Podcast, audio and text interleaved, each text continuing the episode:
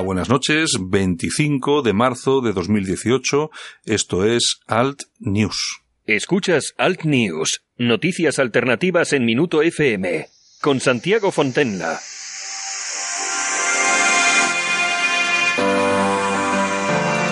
Saludos supercordiales, muchas gracias por acompañarnos en esta noche fresca de marzo. Como siempre, dedicamos un tiempo de radio a hablar de temas de actualidad, normalmente algo comprometidos, pero bueno, temas de actualidad. Hoy no vamos a hablar de Puigdemont. Y es que todo el mundo está hablando de Puigdemont. Nosotros no vamos a hablar de eso y hablaremos mañana. En la técnica, como siempre, nuestro amigo Javier Muñoz. Y este que os habla, Santiago Fontella. Muy buenas noches y bienvenidos al News, eh, noticias e información alternativas aquí en Minuto FM.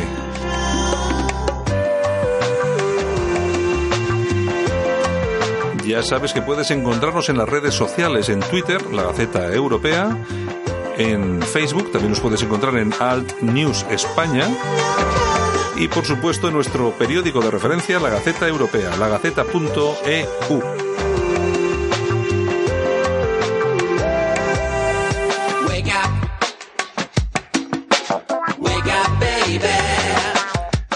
dicho, vamos porque hoy traemos a una persona interesante eh, que se mueve mucho en las redes sociales y que cuenta cosas pues que bueno eh, son en, muchas ocasiones políticamente incorrectas pero eh, cayendo la que está cayendo pues yo creo que hasta es sano. Escuchar a gente que te cuenta cosas políticamente incorrectas. De vez en cuando contamos muchas muchas verdades sin quererlo eh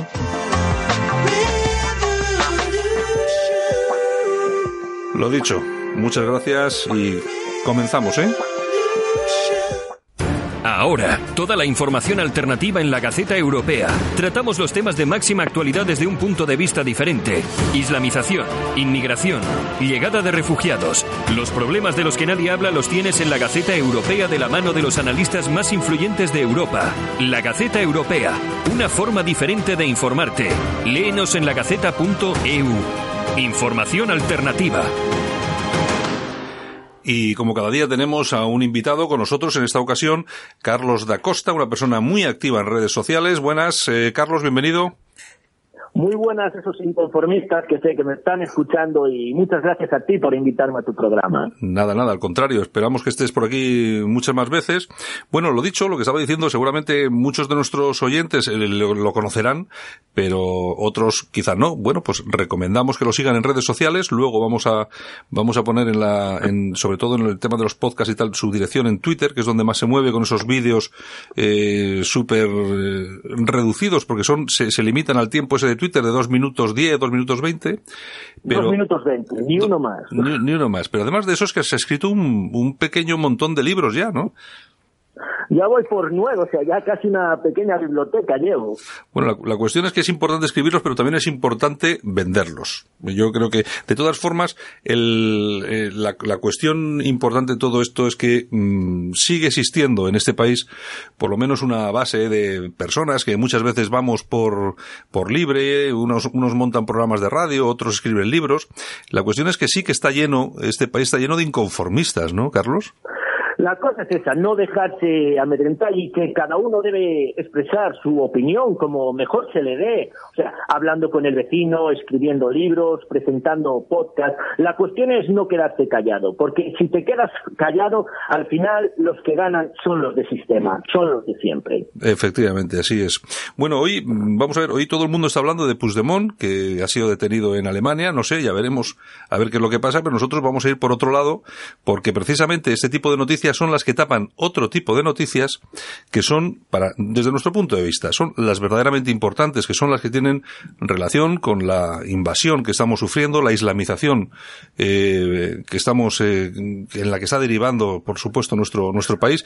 Y en este caso, yo lo que quería comentar contigo, y si nos puedes aportar algún, algún dato más, mejor que mejor, pero sobre todo ese dato sobre los, esa banda, esa manada, ¿no? Argelina, que violaba a, a chavalitas en Alicante y que parece ser que ya hay cuatro de ellos en, en la calle. ¿Qué, qué tienes tú por ahí? ¿Algún, ¿Algún dato que aportar? Sí, pero primero empezar que, por ejemplo, si esa manada hubiese sido una manada de españoles, tal como pasó con los Sanfermines, estarían durante meses hablando de ello. Pero esta no es la única manada de norteafricanos que andan violando a chicas españolas, que en este caso fueron 10 que violaron a tres chicas que se habían escapado de un centro de menores.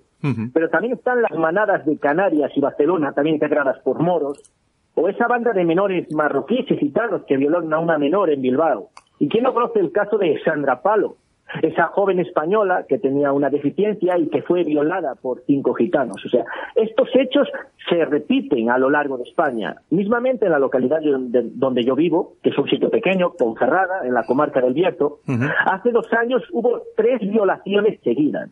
Y de ellas no se ha vuelto a saber nada. Nunca detuvieron a nadie y no se informó tampoco.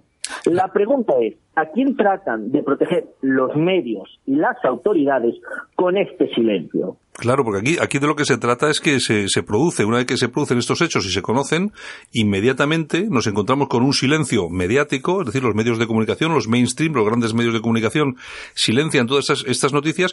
Me imagino que para no crear eh, esa alarma social, justificada en este caso, creo yo, sobre todo de lo que se está sufriendo en este país, porque no solamente no venían a pagarnos las pensiones, por mucho que nos dijeran, sino que estamos sufriendo otro tipo de consecuencias.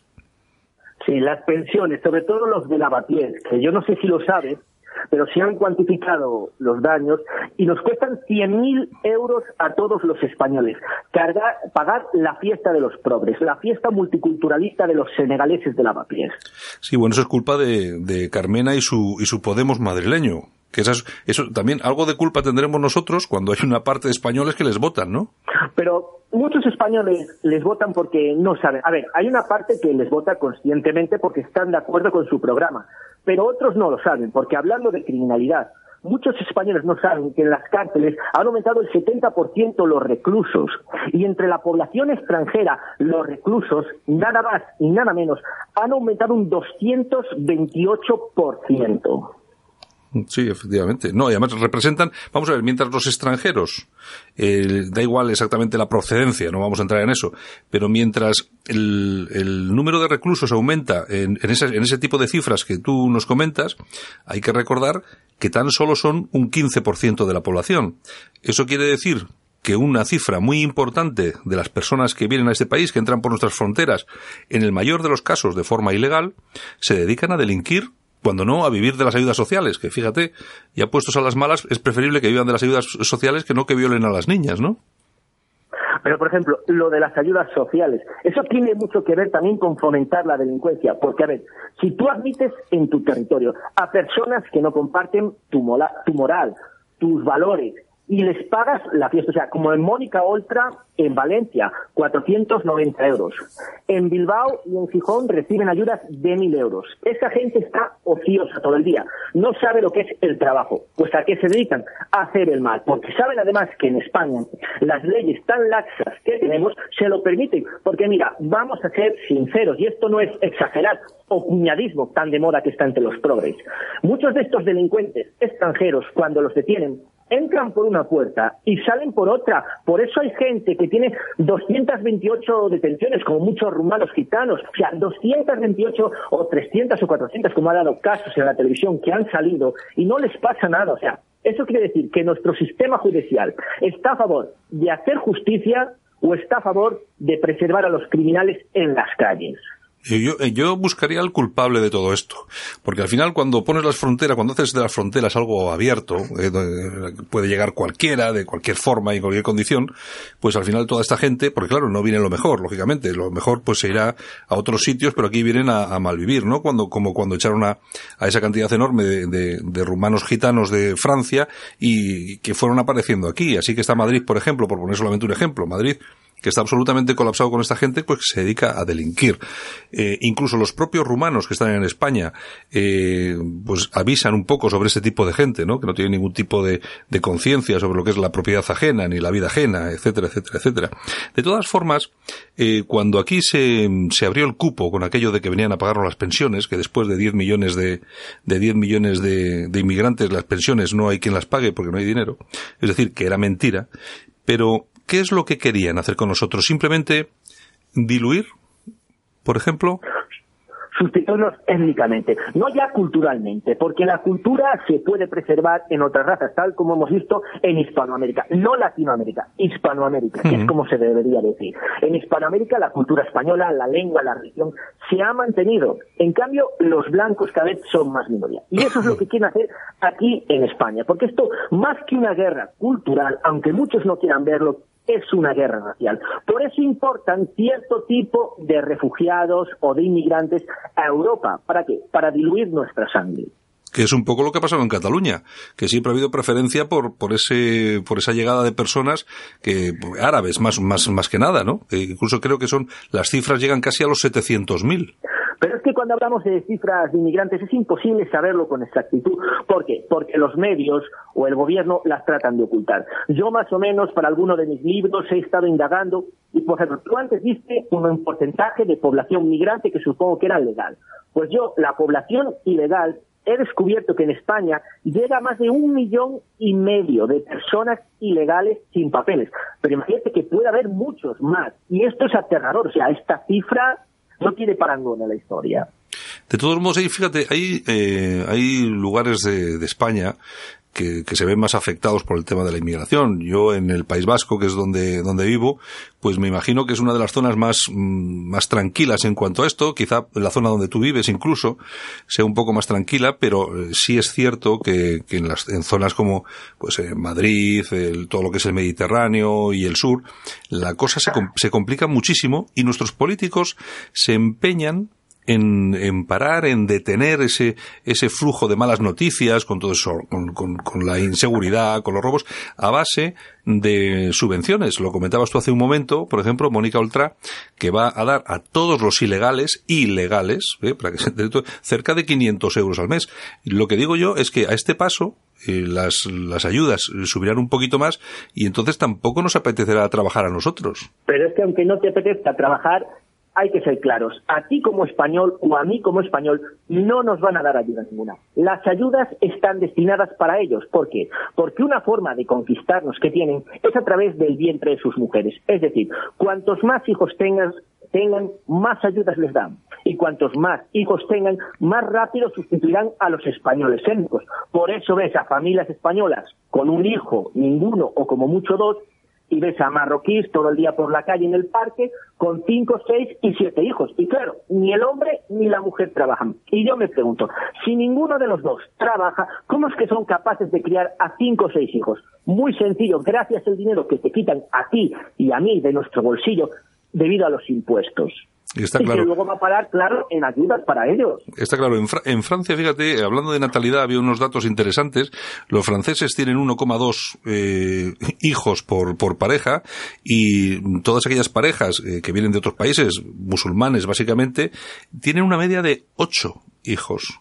Es decir, que el proceso de sustitución étnica queramos hablar de ello o no queramos hablar de ello, se va a producir, además más pronto que tarde, porque estamos hablando de unas cifras de población, un crecimiento exponencial tan grande que al final culturalmente, no solamente culturalmente, sino simplemente lo que ha sido pues nuestra idiosincrasia desde siglos y siglos, pues tiene que ir desapareciendo. De hecho, yo creo que ya hay zonas de, de Europa, sobre todo en las, esas famosas no-go zones, donde no entra ni la policía, pues lógicamente ahí ha desaparecido Europa y estamos en un bazar árabe. Es, es así, no, no hace falta ser tampoco, tampoco hace falta exagerar, es lo, es lo cierto. Pero mire, en este caso sí, tienen la culpa los inmigrantes por ser unos parásitos, tienen la culpa los políticos por permitirlo, pero también tienen la culpa millones de europeos que prefieren tener un perro o un gato antes que un hijo. Y eso sí que es una vergüenza, que te gastes cientos de euros al mes en un perro o en un gato y que luego digas que no quieres tener hijos porque es una carga que te lastra. Nosotros, los europeos o los españoles en este caso, que España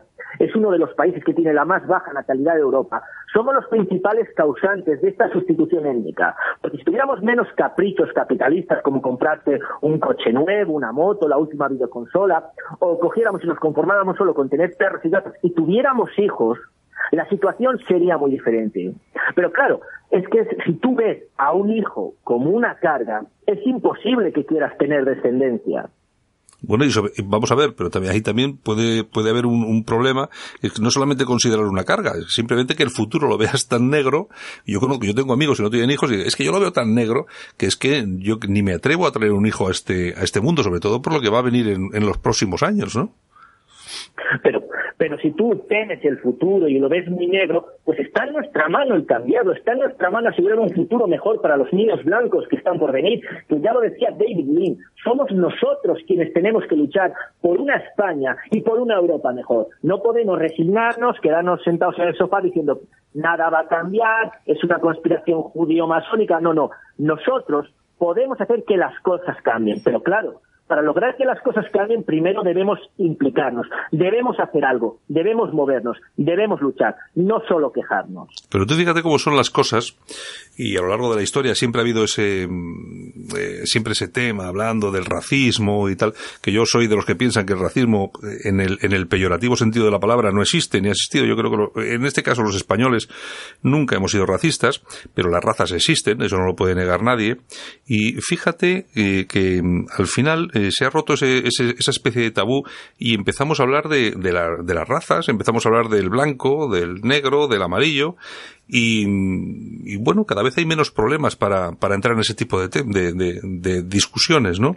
Y porque al final de lo que estamos hablando es que en Europa, Europa es mayoritariamente blanca, que no es ni mejor ni peor, simplemente es diferente, y al final lo que estamos, o lo que están consiguiendo, seguramente con mucha de nuestra ayuda, porque somos un poco zopencos en este aspecto, por lo que tú decías de tener hijos, lo que estamos consiguiendo es que esa sustitución, que no es, eh, no es, eh, no, no hablamos desde un punto de vista eh, racial, ni de superioridad, inferioridad. No, no, simplemente hablamos de sustitución étnica. Ahora mismo hay más de 50 millones de musulmanes en Europa que me imagino que ellos no solamente van a traer sus ideas, su religión, su forma de hacer las cosas, su halal, eh, torturar a los animales para comérselos, no. Lo que van a traer también con ellos es un, sus hijos, sus familias, y al final eh, se nos tiene que pasar la modorra esta de hablar de blancos y negros, porque al final lo que está en peligro no solamente es la cultura, sino también es la raza, ¿no? Pero mira, hay una cosa que, si me lo permite, si no va mal, sí que debería corregirte, y es que Europa, muchas naciones y muchas ciudades ya no son mayoritariamente blancas. Mira, estoy viendo ahora mismo aquí mi libro Racismo, Inmigración y Refugiados, la gran conspiración antieuropea, y en los datos que apunté sobre Londres, Londres ciudad tiene una población de 8.674.000 habitantes, y de ellos solo un 45% son blancos y el 55% son de otras razas. Y esto ocurre en Francia, ocurre en Suecia, ocurre en ciertos barrios de España como Lavapiés, Salt, Changoleu. Y claro, o sea, ya no podemos pensar como Europa es blanco, España española, españoles. No, hay muchas zonas donde los españoles ya son minoría. Y entonces uno debe preguntarse, si esos españoles ya son minoría en esas zonas, la ley española no impera, impera la ley que ponen esos inmigrantes. Y para revertir esto es muy difícil, porque ¿cómo haces para cambiar esta situación como cuando en Londres solo representas el 45% de la población? Lo dejo ahí en el aire a ver quién sabe dar con la respuesta. Bueno, en principio ten en cuenta que el alcalde de Londres es musulmán, así que por algo será porque son mayoría. Y ahí está la cuestión. Si ellos son mayoría, eligen los políticos que quieren. Efectivamente. Es que yo creo que la, gente no se da cuenta del, gran problema que implica todo esto. Y es que al final, porque además somos una sociedad eh, tan abierta, eh, o tan suicida, no sé exactamente cómo denominarlo, que permitimos que toda esta gente que viene de fuera tenga, entre otros, el derecho al voto. El derecho al voto implica que pueden elegir a sus representantes y, lógicamente, eligen a sus representantes. El, alcalde de Londres es musulmán, pero no solamente el alcalde, el alcalde de Londres. Ahora mismo en Inglaterra me parece que son 24 ciudades cuyos alcaldes son musulmanes. Y son, no es que sean musulmanes, es que no, no son ingleses de nacimiento. Entonces, este es un, ese es un tema que, que lógicamente es gravísimo. Y no solamente pasa en Inglaterra, sino que está pasando sobre todo en Francia. En Francia hay muchísimos problemas con este, con este asunto. Y Suecia, eh, que ya es el, el no va más. En todo caso, eh, Carlos, vamos a ver, eh, la clase política mm, ha bajado un poco el nivel en relación a eso de la inmigración o seguimos soportando mm, este este este este flujo de, no sé no sé exactamente cómo llamarlo pero casi la obligación que tienen todos los ciudadanos españoles y europeos de hablar bien de la inmigración, de que el que llega siempre es bueno, de que nosotros tenemos que ayudar y apoyar, de que si nos llega un refugiado sirio con sus 27 hijos y cuatro mujeres, tenemos que darle 4.000 euros de ayuda, como hay alguna noticia por ahí. O sea, ¿no van a parar nunca los políticos de, este, de, forzarnos a pensar así? Pero a ver, veamos qué políticos hay en España. Tenemos a Mariano Rajoy, que se caracteriza por no hacer nada de nada, pase lo que pase. Está Pablo Iglesias, un tipo que quiere legalizar a todos los sin papeles que están en España. Y qué decir de Pedro Sánchez, otro podemita que aunque esté en el PSOE, sigue las mismas políticas.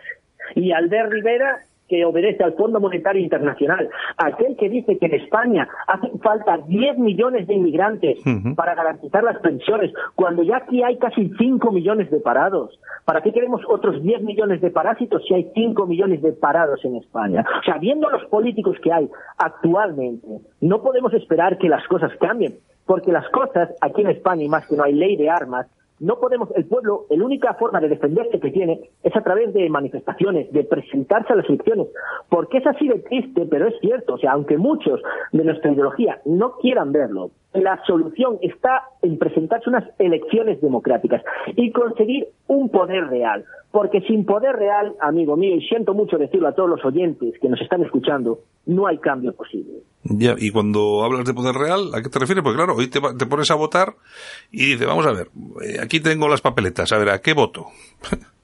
¿A qué, votas? Porque claro, los partidos, los partidos mayoritarios, mm, ya no hablo de la izquierda, pero vamos a hablar de la derecha porque puede ser un poco más próximo, eh, ninguno defiende, mm, por ejemplo, que se, que se detenga de forma inmediata el tema de la inmigración masiva, etcétera, etcétera. No hay partidos.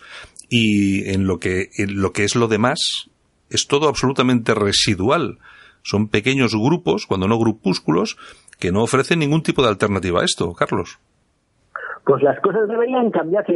Tendríamos que fijarnos, por ejemplo, en Francia, por mucho que critiquen a Le Pen, o en Hungría a Víctor Orbán, o en Polonia mismamente, y copiar parte de esos movimientos e implantarlos aquí. Pero para eso primero hay que destruir todo lo que está, porque se ha demostrado que en 40 años de democracia no han conseguido nada. Pero es así, si, si tú poder presentarte a las elecciones de tu comunidad o de tu ciudad o de España, ni sacar representación, no vas a poder cambiar nada, porque ¿cómo vas a legislar las leyes? ¿Cómo vas a decir, pues no quiero que entren más inmigrantes, pues quiero que las ayudas para los españoles prevalezcan sobre las ayudas para los inmigrantes? No puedes, o sea, hablándolo en el bar o en una conferencia o en un libro o en una charla o en un programa radiofónico, no vas a conseguir que se haga real. Pues entonces debemos plantearnos, ¿queremos jugar a hacer política o queremos hacer política de verdad? Porque si queremos hacer política de verdad, ya va siendo hora de arremangarnos y comenzar a hacer algo, porque si no al final todo lo que estamos haciendo queda en agua de borrajas. Sí, pero bueno, yo esa es la conversación, la conversación típica de bar. Eh, es que sí, esto es así, las ayudas, no sé qué. Y yo siempre lo digo, ¿sabes quién tiene la culpa de esto? Tú. Porque ¿a quién has votado? Claro, ¿a quién, ¿a quién has votado? Es que, claro, que siempre, siempre estamos con, con, con ese voto que, sabemos exactamente lo que va a ser. Aquí nos, ahora nos tiramos todos de los pelos por lo que ha pasado en Lavapiés, nos tiramos todos de los pelos por lo que ha pasado con, con esta manada argelina en Alicante, pero bueno, pero es que, mm, ¿a qué has votado tú? Claro, es que, ¿a qué has votado? Si es que es, es, es lo que es. Pues claro, estos 10... Bueno, ¿a qué has votado o a qué no has votado? Porque también hay muchas personas que dicen, ah, yo no voto a ninguno porque son todos los corruptos, porque son esto, porque son otro. Pues no votando, no haciendo nada, también eres cómplice de la situación. O sea, eres cómplice por acción o por omisión. No, está claro. Además, yo ahí te doy absolutamente la razón, porque yo creo que sí que hay que hacer algo, y sobre todo a la hora de, lógicamente a la hora de votar, algo hay que votar. De todas formas, tú fíjate cómo están las cosas, Carlos, eh, que aparte de lo que, de lo que conocemos, de lo que es el, el espectro político parlamentario, vamos a decir así, los partidos que ya tienen algún tipo de representación, aparte de ahí, aparte de ahí, es que hay que ser sincero también, no hay nada que sea serio. Cuando digo serio, digo, económicamente serio, con estructura, con líderes capaces de hacer las cosas, porque claro, al final la política no se hace con un tío que te arenga a, a estar en contra de, sino que se hace con gente eh, de peso cultural, de que sabe lo que hace y que quiere hacer política de verdad. Y yo creo que lo que hay en España, sobre todo con todos estos grupos extraparlamentarios prácticamente residuales que están en contra pues de la llegada incontrolada de inmigrantes, de la islamización, yo lo que creo es que nos enfrentamos a una situación totalmente contraria a la que pasa, por ejemplo, en Francia, en Italia, donde hay partidos que te pueden gustar más o menos, pero sí que hay partidos anti-inmigración que de una, forma, de una forma seria y, con, consiguen muchos votos en España no, y yo creo que también tenemos un poco ese problema, ¿no? Que los líderes políticos de esos partidos pequeños no es que sean líderes políticos, son otra cosa, pero líderes políticos no. Pero es que, claro, ellos se den cuenta que viven del fracaso, viven de repetir, somos los perseguidos del sistema, somos los censurados del sistema, no nos dejan presentarnos, nos borran las páginas. ¿Por qué? Porque con este discurso victimista llevan décadas y décadas viviendo de la sopa boba.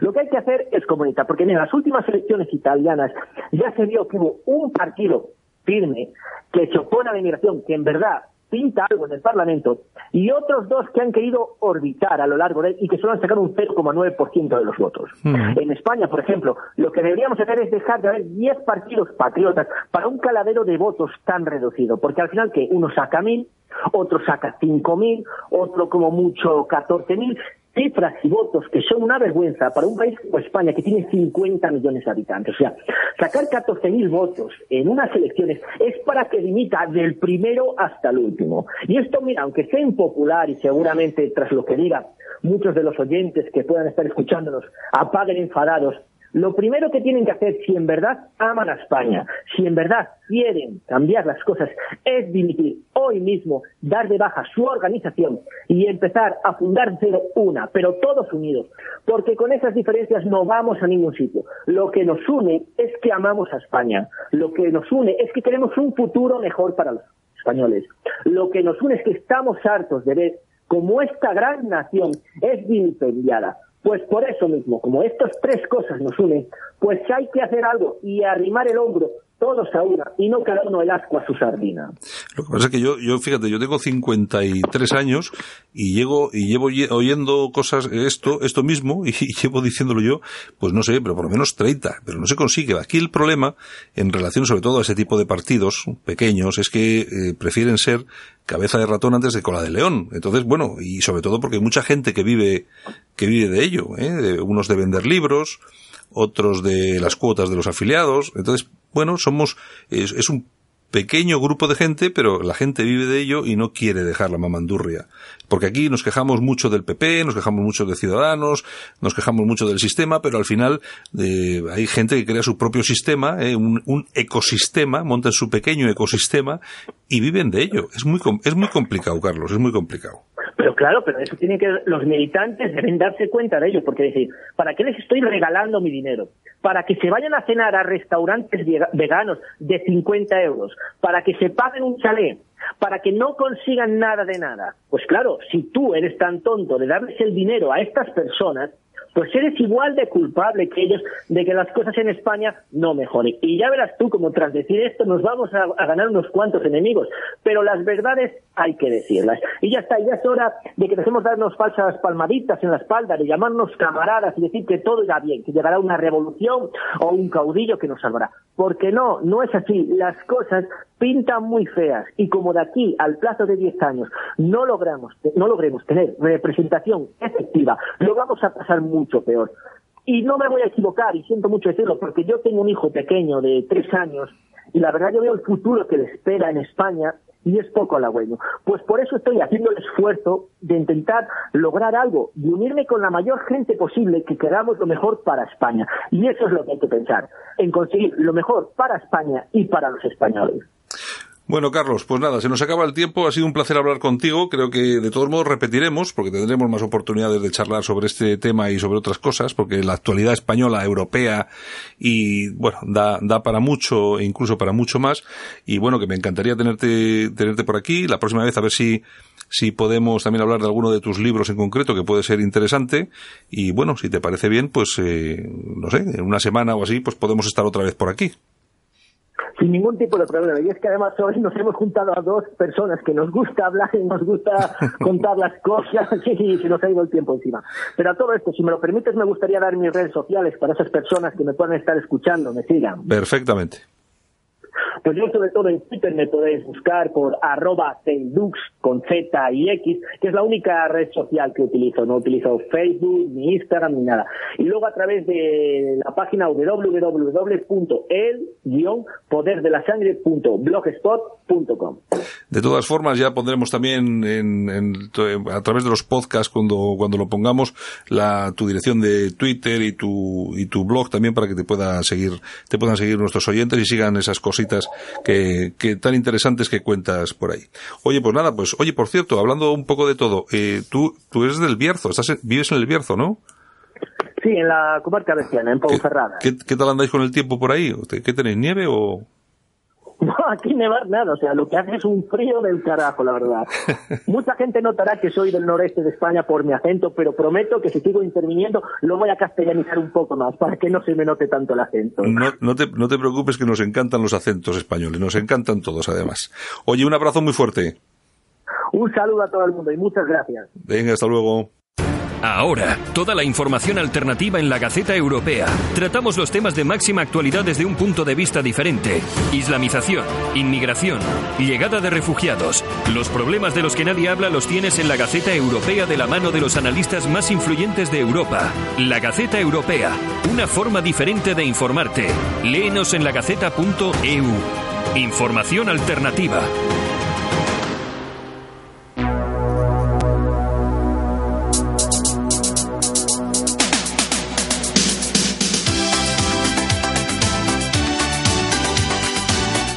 Muchas gracias por habernos seguido, haber estado con nosotros durante estos 30 minutos de Alt News aquí en Minuto FM.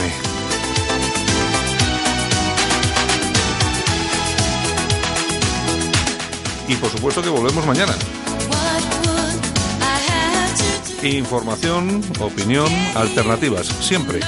Un saludo muy grande, enorme, desde la radio aquí en Bilbao de tu amigo Santiago Fonterra. Un abrazo. admiring.